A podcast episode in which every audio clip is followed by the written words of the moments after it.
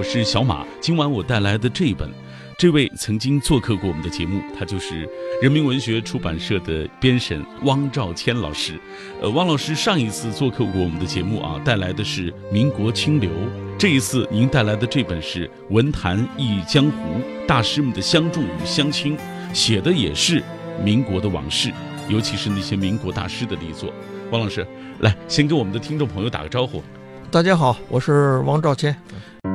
奔跑在水泥丛林，周旋于人情冷暖，阴霾笼罩着眼中的微光，暗影遮蔽了内心的晴朗。抬头仰望夜空，闪烁隐约星光，凝固关于智慧的只言片语。阅读，让灵魂永远不迷失方向。这里是小马和你的。星光阅读会。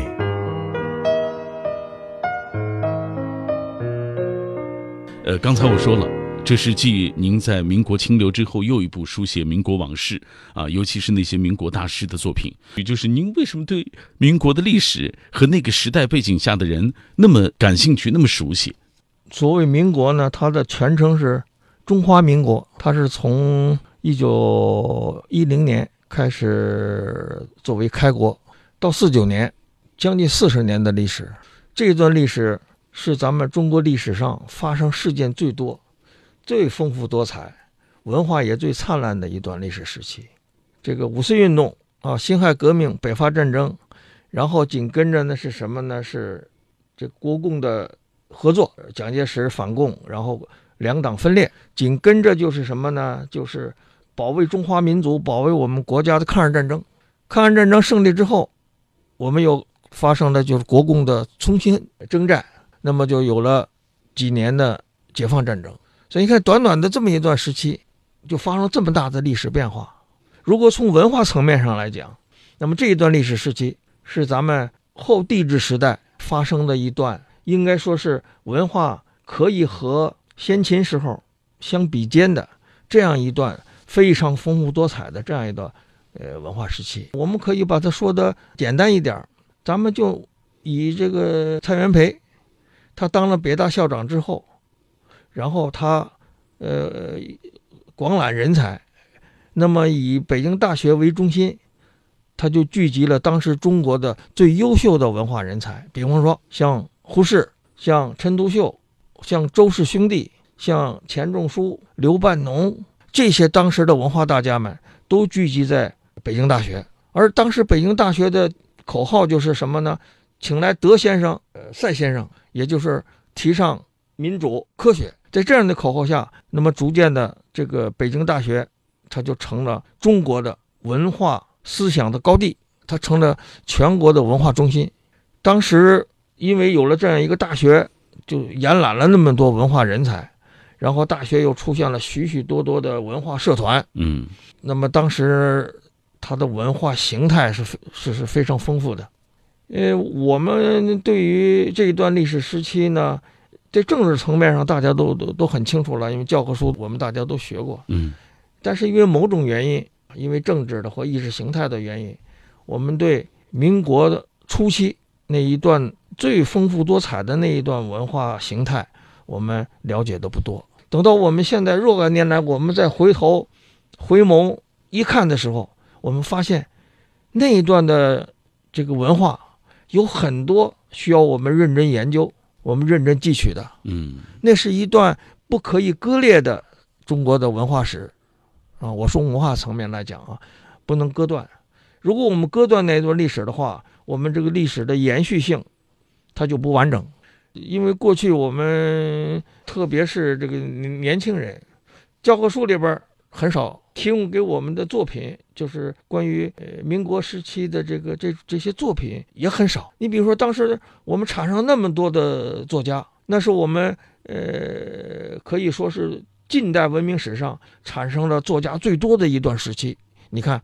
鲁迅、胡适、叶圣陶、茅盾、巴金。丁玲，嗯，那就太多了，都可以称之为大师啊，都可以称为大师的人。但是我们对这些人呢，我们只了解他们过去一些作品。那么他在那一段他们的那种文化状态了解的也并不多，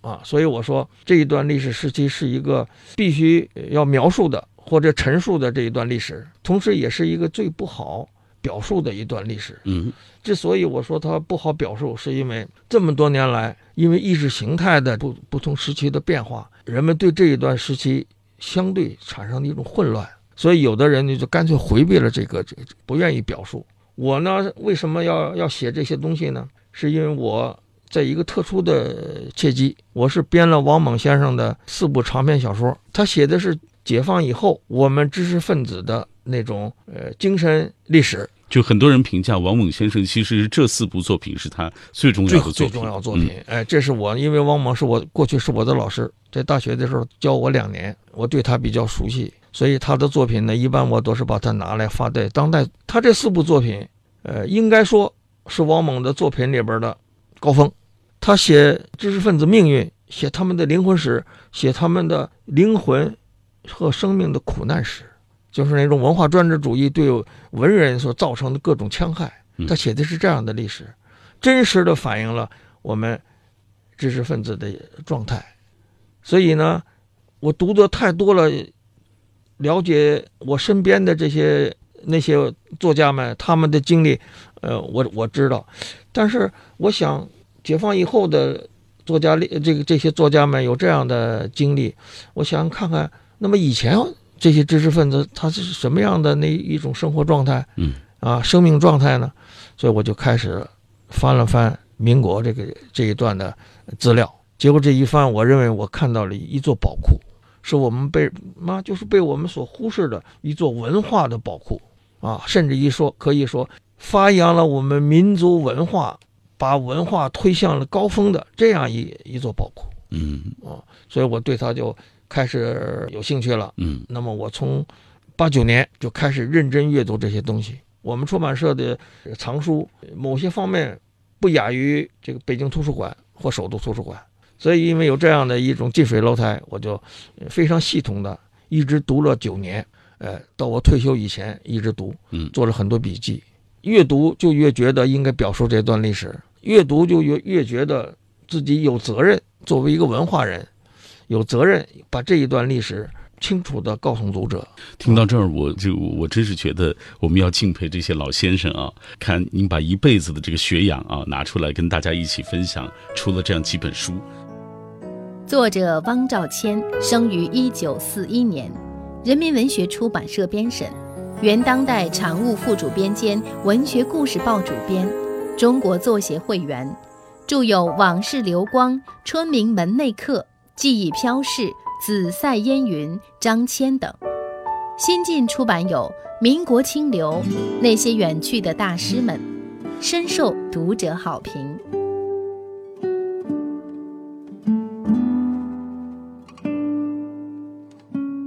这两年，其实汪老师，我注意到各种民国人物或历史的作品出了很多，而且都引起了不小的这个关注。这个现象您怎么看？这个现象关注大概他们几乎跟我差不多。过去不了解这个时代，所以就忽略这个时代啊。一旦得到某些消息或者看到某些内容的时候，他们也觉得这段时期也是一个值得阅读、值得了解的这一段时期，毕竟是我们文化传统的一部分。读者呢是关心自己这个民族的传统文化的，呃，文化是不能割裂。那么他发现被我们忽略这一段历史之后，他们会非常有兴趣的，要了解这段历史。所以民国热那是合乎逻辑的，呃，因为改革开放之后，呃我们的文化形成了多元文化，而且有了很好的文化生态，那些我们文化人创造的文化财富，所以人们对民国产生兴趣，我认为是必然的嗯，合乎逻辑的。历史是由呃事件组成的，事件当中最重要就是人的这种冲突啊。对对所以这本书，我觉得这个点很好，叫做《大师们的相重与相轻》对。汪老师写民国大师之间的相重与相轻，这相重呢，反正是佳话嘛，是好话啊、嗯书写起来谁都不得罪。嗯但是这个相亲啊，相当于要这个揭短了。这个书写的这个比例，或者是这个这个分量，您有没有考虑过？嗯，我对这些人呢，呃因为我不过就是一个编辑，跟那些作家们，包括我所写的这些作家有嗯有过接触，我对他们都是充满敬畏的。不管是谁，我从来不想呃，做我个人的对他们的是非呃知取的那种判断。嗯我只想想了解他们，想看看他们的文化人格，想看一看了解了解他们的那种作为一个文人的风骨。我从来没有把我笔下的人物分成用这个这个两元论，嗯要么就是好作家，要么就是坏作家嗯，要么就是革命作家，要么是反革命作家。我我我觉得我作为一个文化人，不应该这样看取这些历史人物。嗯我就把他们作为我要考察的对象。我们在考察历史人物的时候，先把它归类。那有好坏之分。哎归类的话呢，那就是简单看，看不到我们这些文化人的真正的呃人格和灵魂。所以我对这些人物，我全都充满敬畏，都是把他作为在中国文化史上曾经给我们带过带来宝贵文化遗产的啊这样的文化先驱啊，用他们的作品，用他们给我们留下来的这个这个生命轨迹。来判断这些人物，我记得好像《汉书司司马迁》里边有几句话，就是说“其文直，其事和，不虚美，不隐恶”。意思就是说呢，写这些人物一定要真实，你所引证的那些材料必须非常准确。嗯，你作为一个来了解这些历史人物，你不能这个光说好话，不能不说他们的缺点或者是问题。我觉得这个值得我们后人给我们后人提供了一个了解和判断，呃，这些文化先驱们的呃一种方法。嗯嗯所以这个书写的时候，这个原则是很重要的。因为我注意到现在很多就是关于民国的，包括关于历史、关于历史人物的这样一些作品，很多开始细说啊，这个细说就没准儿了。对所以您在写作的过程当中，就说这个所谓遵循历史的真实的原则，也不过分的去夸赞他们。也不过多的去贬低别人对啊，对对于这样的文化人，就是原原本本的呈现他们一个真实的面貌给读者。文坛一江湖，大师们的相重与相轻，是人民文学编审汪兆谦先生继民国清流后又一力作，尽写文坛江湖事，真实再现鲁迅、胡适等大师们的情谊恩怨、是非纷争。这本书所讲述的是近现代风流大文人相重与相亲的故事，包括胡适、陈独秀、鲁迅、冯雪峰、徐志摩、林语堂、赛珍珠、周扬、丁玲、吴祖光等人的轶事，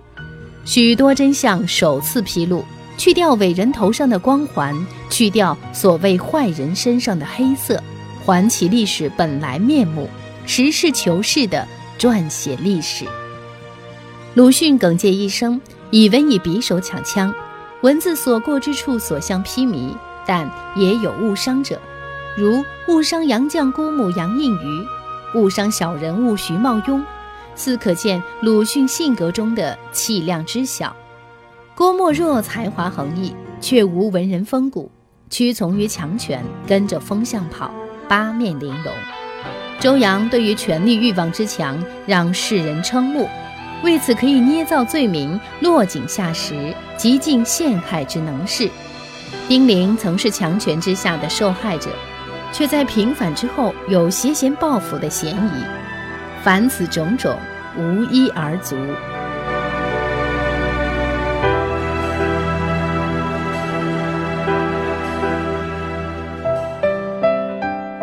文坛之中，并非平静如水，文坛中人也并非都是温文尔雅。文坛中的争斗，以文字与计谋为武器，呈现出江湖中的刀光剑影。置身文坛中的大文人们，已不免被时代裹挟。心智坚定者不忘初心，意志薄弱者难免随波逐流。时光流逝，一切不免风流云散。他们，个性或捐介，或痴狂，或迂腐。他们性情不失风骨、风趣和浪漫。他们品格清风朗月、苍松劲竹。他们是近现代飘逸浪漫的世人才子，却也在变幻莫测的时代大背景下，不可避免地演绎着中国文坛江湖的风雨激荡和恩怨纷争。这本书的开篇，嗯你就写到了胡适和鲁迅的关系啊，这两位都是我们这个呃文化思想方面的先驱和这个大师了啊。您给我们讲讲这两位大师的关系。谈到民国的文学，胡适和鲁迅是两位必须要谈的文化大师。这二位对我们新时期文化做过贡献的，给我们留下文化遗产和精神遗产最丰富的，也是他们二位。呃，胡适呢，那就不用说了。胡适和陈独秀通过当时的《新青年》开展了一次文化革命，那就是白话文，提倡白话文学。嗯，应该是开启呃中国新文化大门的这样的先驱者。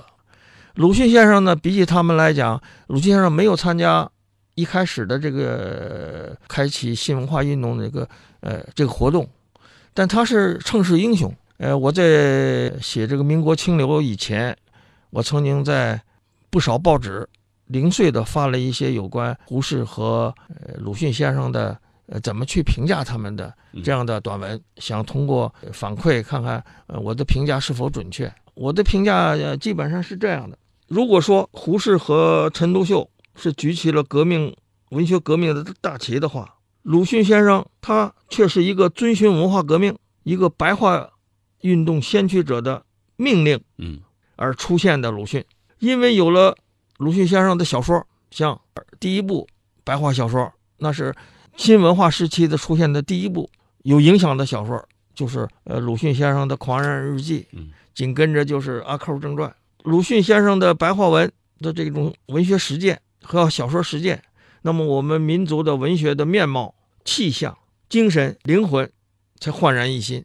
从胡适、陈独秀、鲁迅三个人对文学革命的态度来看呢，尽管有个性、见识、气度的那种差异，嗯，但对新文化运动的是齐心协力的，是精神团结的，他们是呃坚决彻底的。当然，因为我们有些有些人对胡适和鲁迅先生呢了解并不是很多，他们就产生了各种偏见。嗯，无论是在思想资源啊、文化价值上啊，他们将胡适、陈独秀、鲁迅简单化的割裂，每每做出呢非此即彼、呃不好即坏的这样的简单判断。对尤其我们中国人又喜欢对历史人物做二元对立的这种评价。对对总觉得好像鲁迅就是那个旗帜鲜明的那个啊，好像胡适他不是这样一个人。对对对，鲁迅和胡适的文化人格中都有儒家之大义和兼济天下的襟怀，都有对自由民主精神的追求。但是二人又有区别，胡适呢是对公平、公正、平等诸多理念追求是那一种达观的、宽容的、平静的、嗯。深邃的那种风格，而鲁迅先生不同，他为真理不啊那种不惜赴汤蹈火、自我牺牲、敢于自剖啊自我解剖嗯，直面人生苦难、义气难平的那种金刚怒目式的呐喊、抗争的精神，这个是不是和二人的这个性格有关系？呃，完全是有关系的。嗯哎，这种因为性格的不同，他们的表现出的文化姿态，那自然就不同了。那很多人就在想了，他们的这种主张啊，他们的做法可能都和他们的性格有关系。那他们两个人有没有起矛盾？就是比如说在一些事情上的看法呀、意见呀等等。如果要是讲一讲他们的分歧的话，嗯我想这也是很自然的，嗯，对吧？因为文化嘛，总是有不同观念、不同认识，呃，看问题角度也不同。他们两个人呢之间有过精神团结，呃，也有过疏离，后来甚至于发展成为呃冷嘲热讽。嗯呃，比如说鲁迅先生呢，多次主动的挑起对这个胡适的不满啊，发表对胡适不满。但是胡适这个人很有意思，嗯，从来不做回应，嗯，从来不回应，哎、这是他他聪明的做法吗？他也是一个聪明做法。另外一个说明他这人格，嗯，不但如此，这个当鲁迅和别人发生征战的时候，他还站出来来调解鲁迅和别人的矛盾。嗯，比如说，鲁迅先生和这个陈锡莹，嗯，他们发生文化论战的时候，其实问题都不大，都是一些枝节啊那种末节的问题，征战不休，土费了很多精力。那么胡适就分别给他们写信，嗯。很诚恳的对他们讲，说那些是不是那些小问题就不要影响大家的作为文人之间的团结，嗯，可以休止了，不要再继续这种呃耗费时间的没有意义的这些征战了，嗯。啊，呃，就是就是这样。鲁迅先生当时因为他是那种意气难平的嗯。啊呃那种批评家，得罪了很多人，那么很多人呢对他也产生了很很多误解。比如说，有人说鲁迅先生写那个小说《中国小说史略》那个，是抄袭了日本一位文学家的作品。鲁迅先生专门写文啊澄清，鲁迅先生根本就没抄过，那部作品完全是鲁迅先生自己的作品。这就这个表现出来一种文化人那种友善。对，同时呢，你比如说有的学生看不惯鲁迅，经常批评胡适，就写文章开始骂这个鲁迅。胡适禁止了这种行为，叫苏雪林的，嗯啊，和鲁迅为难，不断的和鲁迅征战。后来主动写信和劝告他，说不要，你们应该对人应该呃全面的来看，鲁迅是有很多长处的，啊，不要抓住某些缺点来进行攻击。嗯哎呃这就是他们两个之间的这种复杂的关系。曾经的战友彼此之间有过意见，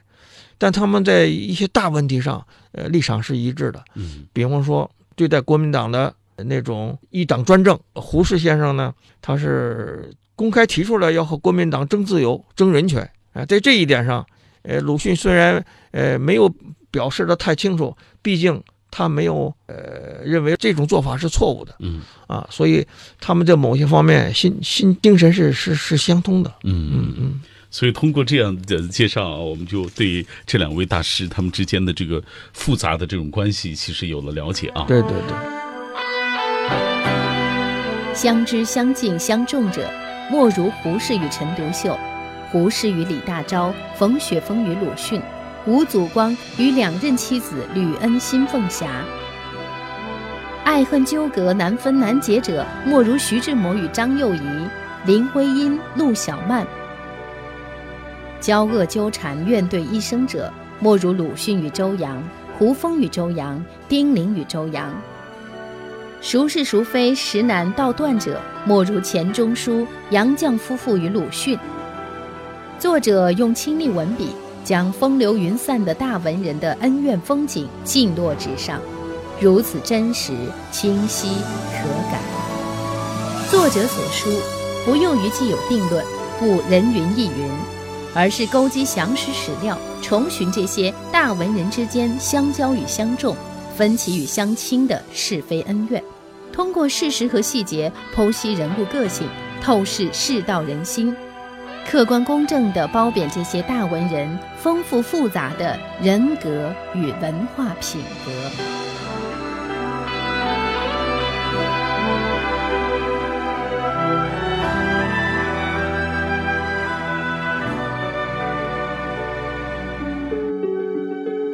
读精彩的书，听对味的话。星光阅读会，生动文字的弦外之音。欢迎各位继续收听我们今天晚上的节目。今天晚上我们带来的是汪兆谦先生的作品，叫做《文坛忆江湖》，大师们的相重与相亲，书写民国往事，书写那些民国大师们的一部作品啊。汪老师，您给我们讲了胡适和鲁迅之间的关系。这本书当中写到相敬相重者，也写到那种爱恨纠葛难分难解的人。但是像钱钟书啊、杨绛夫妇，他们和鲁迅的这个关系啊，有点儿这个孰是孰非说不清楚啊，难以论断这样的一个感觉。您给我们讲讲这怎么回事儿？哈，好，谈到了钱钟书和鲁迅的关系，鲁迅和钱钟书没有发生过任何比较大的这种论战，只是呢，钱钟书的他的是他的文化背景和鲁迅先生不太一样。鲁迅先生出生的没落的没落的官僚家庭，嗯到鲁迅这一代的时候，呃，他们家已经破落，这个文化承载也并不是那种像有些家里边儿，呃，非常系统的那种文化承载。钱钟书不然，钱钟书他的父亲钱基博是清华大学教授，书香门第，从小呢，这个钱钟书就接受了这种传统文化，非常系统的传统文化，然后又到呃国外去留学，留学。嗯，他是中外文化兼备的这样一个大师级的这样的文学呃这个这个这个学问家，他很看不起鲁迅，他觉得鲁迅那是个如果儒讲究通儒和这个这个小儒的话，说鲁迅先生不过是个小儒而已，他看不看不起他。他后来他读到了鲁迅先生批评这个林语堂的小品小品文，说这小品文你把它搞成一种闲适文学，没什么道理。后来钱钟兄曾经写写文章批评说鲁迅先生对这个问题的看法是不对的，曾经批评过。嗯，仅此而已。鲁迅先生也没有反过来要要和钱钟书钱钟书争论。这里边之所以他们有些心理心理上有些隔阂，嗯，主要是因为呃，诸位都知道鲁迅先生写过纪念刘刘和珍君，其中里边提到了呃女师大的这个学潮问题。没错，哎，那里边鲁迅先生批评了一个人，批评了那个校长，几乎不是批评，就简直是声讨杨银鱼。杨银鱼，哎，杨银鱼就是校长，杨绛的杨绛的亲戚，杨绛的亲戚，哎，，可能是他姑姑，啊，这么亲。鲁迅先生其实并不了解杨银鱼，嗯，这个杨银鱼这个这作为校长呢，还是呃很称职的。为什么这么说呢？这个咱们用鲁迅和鲁迅同居的这个许广平的话，我没有敢说是夫人，嗯，是因为鲁迅的夫人叫朱安，当时还在。呃，鲁迅先生只是和谁和这个许广平呢是同居而已，所以不能称为夫人。所以我就说，和鲁迅先生晚年依其相契相依为命的许广平，在评价他这个校长的时候，他是这样说的：许广平评价被鲁迅骂成是上海洋场上的恶奸婆。许广平后来这么说：关于杨金鱼的德政，零碎听来就是办事认真、朴实。至于学问方面，从未听到过过分的推许和攻击。论资格，算的是够当校长的资格了。那就是说，这个杨银鱼在鲁迅的笔下是恶婆，而在在许广平，而且许广平呢，正好是，呃，是谁的学生？是杨银鱼的学生。那么如果这样比起来的话呢，对许广平的话还是可靠的。到后来，历史也证明了杨银鱼不愧为是一个有良知的中国的教育家。抗日战争时候，杨银鱼为了保护周围的这个老百姓，他和日本发生了激烈的冲突。日本抢走了东西，他去要回来，甚至阻止日本人到这个呃乡村来这个祸害咱们的老百姓。那么这样的话就得罪日本人，日最后日本人就等于把他枪杀了。他们的恩怨呢，不是鲁迅先生呃和这个杨银鱼的恩怨，主要是呃作为杨银鱼的后人，钱钟修。了解了鲁迅先生，错怪了杨荫榆。是钱钟书呢，又是杨绛的，呃，恩爱夫婿。钱钟书自然是站在了自己的夫人这一面，嗯，对鲁迅有所不满的。但是他真的一直沉默，很少提及鲁迅。但是不要忽略了，在改革开放之后，有一次是在纪念鲁迅先生诞辰，大概是一百周年吧，举行了一次关于鲁迅先生的研讨会。嗯，作为主持人，钱钟书有个讲话，第一句话就是承认鲁迅先生是一个伟大的人物，但是这一点上就足以证明钱钟书钱钟书对鲁迅先生的评价还是清醒的，嗯，并不因为个人恩怨来来贬低鲁迅先生在文化方面的成就。嗯，哎，这又证明了钱钟书除了不愿意理睬鲁迅，是因为家里头有这个情况，他看不起鲁迅的这种做法。但鲁迅的成就，他又不能贬低，所以这看出来文人相轻和相重之间，呃，老实说，呃，文人的相亲和相重构成了文化人的那种文化姿态，嗯嗯嗯，这个是很微妙的啊，很微妙我觉得啊。啊，很微妙。呃，我在看这本书的过程当中，包括看其他的史料，呃，说实话，我觉得鲁迅先生多少这个气量显得有点小，是是是事情上，是是，这不是一个人讲的呃，有很多呃，我那些文化大师们对鲁迅先生，呃，他的成就，嗯，呃，那是很臣服的，觉得鲁迅先生呃开启了中国小说的那种新的局面，嗯，啊、是充分肯定的。但鲁迅先生这跟性格有关系，性格即命运嘛，呃，跟性格有关系。有的时候气量稍微小一点，嗯，看问题稍微偏激一点，那么这样的结果呢，就会和文化其他人发生各种各样的冲突和矛盾。嗯是大师也是人，对对也对有性格上的种对对对对，种一些小缺点。嗯嗯，对，呃，来，我们继续讲呃这本书里啊，嗯我看您还写到丁玲和沈从文的关系。嗯，这个说实话，丁玲也曾经是强强权之下的这个受害者的形象啊。嗯，但是他在平反之后，我觉得有挟私报复的这样一个嫌疑。嗯比如说，这个丁玲和沈从文，他们两个昔日的这两个战友，嗯，你看到后来，我觉得这个关系好像就变得疏离多了，对，冷漠了，甚至是。对对对对对对，按理说，沈从文和丁玲是一个非常要好的朋友，嗯他们都是二四年到北京来清宫俭学。当时，呃，丁玲和胡也平呢，俩人在北京就同居了。他们三个人在一起成为莫逆之交，非常要好。后来，丁玲写了这个《沙菲女士日记》之后，在文坛上可以说是成为一颗新星，被文坛所瞩目。当时的沈从文还没有成为呃著名作家的时候，他已经开始对湘西的这个自己的那个呃故乡的生活感兴趣。嗯，他的文学一旦涉及到他的这个自己的故乡的时候啊，他的文学就发生了变化啊。所以后来，呃，沈从文成了一代小说大师。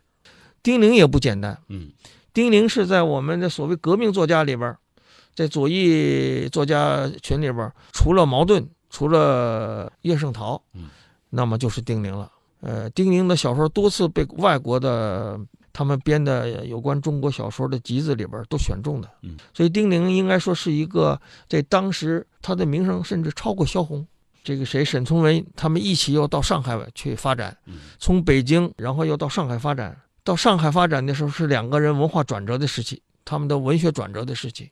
如果说他们在北京还是学习的话，他们两个人到了上海之后，实际上有各自都开启了自己的新的局面。那时候他们两个关系还非常好，呃，甚至于丁玲参加革命之后，顾月平被杀，被国民党杀害，那个沈从文一直陪伴着丁玲的，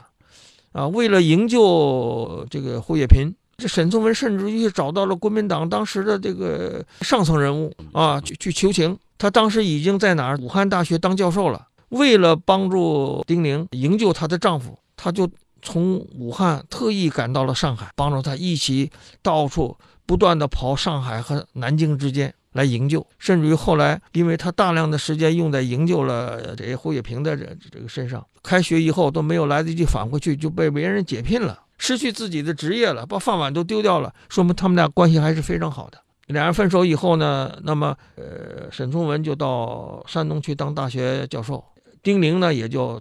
后来被抓，抓了以后被营救，被胡适等人帮助营救之后，那么他就到延安去了。在这个时候，为了纪念战友，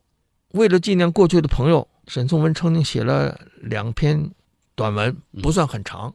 一个是纪念胡雪平，一个是纪念丁玲，因为当时认为丁玲也被杀了，写了他们两个人的传写，像是就是人物速写吧。嗯他把他们两个人写的活灵活现，呈现了一个呃那种呃文化上丰富多彩的这样的两个文化人的这个精神面貌和这个这个生活情趣。嗯但是丁玲认为是没有把他写成很严肃的革命家，对沈从文就开始不满意了哦，啊。这个所谓我们今天讲的梁子，就从这儿起。哎，就从这儿接下来就很不满意，说我是一个北斗杂志的主编啊，我是当时左联时期的呃最有声誉的、最有人望的作家，你怎么把我写成那种婆婆妈妈和丈夫打们嗯打架，甚至扭打在一起，然后我们三个人又去喝酒，怎么写成这样的一种一种形象呢？嗯，就很为很不满。沈从文是一个书生，书生意气，还以为这样呢，呃，是纪念朋友呢。但是这样已经得罪了丁玲，丁玲认为我我应该出现在公众面前的是一个已经成名于文坛的这样一个严肃的女作家，各自都走不同道路。解放以后，沈从文一直是我们把他作为自由主义作家，没错。而且丁玲人家作为革命作家，嗯，而且排列在在中国的作家里边排列很前了。第一是鲁迅，第二是郭沫若，第三个是茅盾，第四个丁玲，然后巴金，是这样呃，还有老舍嗯是这样排列的。啊，而且解放以后，丁玲是衣锦还乡一样，嗯，哎，他当了等于是主持这个中国文坛的这样一个一炙手可热的这样的一位一位作家了，嗯啊，他当全国的作协副主席吗，文文联副主席，后来又当了作协副主席，啊，又建立了什么鲁迅文学院，他当院长。当时沈从文曾经多次去拜访他，他那时候已经表现出来一种非常冷漠了。嗯啊，原来两个人那么多年的友谊，呃，在丁玲的眼里已经化为烟云了，嗯，非常冷漠。他和别人谈起丁那个沈从文的时候，都以一种不屑的那种语言来和从文的朋友来谈谈沈从文，所以沈从文就非常伤心，心灰意冷。哎，就非常伤心，就逐渐的远离了他。当然，丁玲后来是因为他们内部斗争。他和这个，呃，周扬之间的恩怨，呃，最后丁玲被打成反革命，被打成右派，东北去劳改。嗯沈从文呢，这书生呢胆儿小，他一看自己搞文文学已经没有出路了，他就躲到博物馆里去研究服饰，一下子成为中国研究服饰的，呃，大家，写出一一本在世界上非常有影响的中国呃服饰研究。哎，等到后来粉碎四人帮之后，两位老人在北京重建的时候，两个人已经不像以前那样可以坐下来一块儿回忆我们同那时候的那种峥嵘岁月啊，嗯那种友谊的那那种情景啊，嗯已经没有了。这就是什么呢？这个我想呢，是不是这样？有的时候呢，意识形态会异化一个人。本来是非常有情感的、充满灵性和情感的这样的一些作家，呃，如果只是简单的呃去理解文学，就和政治划等号，呃，文学要为政治服务，为此而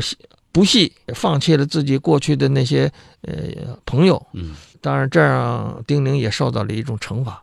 对啊，最后人家沈从文，呃，成了副部级干部。丁玲回来的时候，只不过就是给他恢复名誉而已。呃，丁玲呢获得过斯大林文学奖，但老实说，丁玲那些东西太多的，呃，是写政治层面，而没有塑造出一个能够立足于文坛的那样的一个鲜活的呃小说人物。但是不管怎么说，这些人物都是可以称之为大师的人物。没问题，是他们两个相比，也就是说，两个狮子在一块儿相比的话，不管怎么说，还是狮子嘛，哇？还是雄狮嘛。哎，好，今天我们听了好多非常精彩的故事啊！谢谢王老师啊，因为呃王老师年纪也比较大了，还能跑这么远来到电台来做我的节目，谢谢您。柔软春雨，喃喃细语，柔软炊烟飘着记忆，柔软泥土映着马蹄，柔软晚霞含在嘴里。